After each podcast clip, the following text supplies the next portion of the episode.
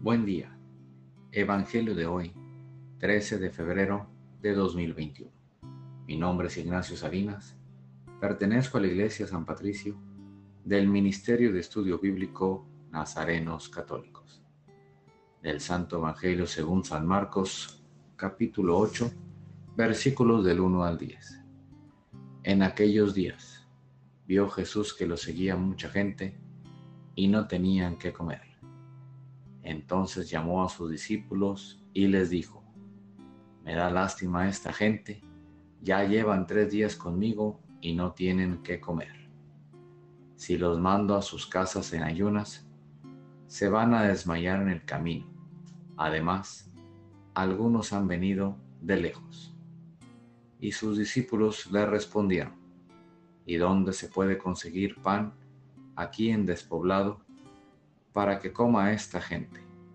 Él les preguntó, ¿cuántos panes tienen? Ellos le contestaron, siete. Jesús mandó a la gente que se sentara en el suelo, tomó los siete panes, pronunció la acción de gracias, los partió y se los fue dando a sus discípulos, para que los distribuyeran.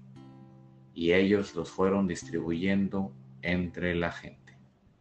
Tenían además unos cuantos pescados.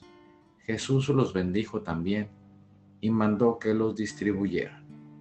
La gente comió hasta quedar satisfecha y todavía se recogieron siete canastos de sobras. Eran unos cuatro mil. Jesús los despidió y luego se embarcó con sus discípulos y llegó a la región de Dalmanuta. Esta es palabra de Dios. Gloria a ti, Señor Jesús. Reflexionemos. Este Evangelio nos dice, Dios siempre sale a nuestro encuentro, siempre está ocupado en nosotros y pendiente de nuestras necesidades. Él pregunta, ¿cuántos panes tienes?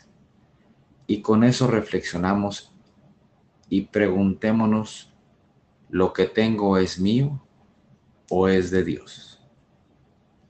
Queridos hermanos, es por eso que debemos estar atentos a las necesidades de nuestros hermanos.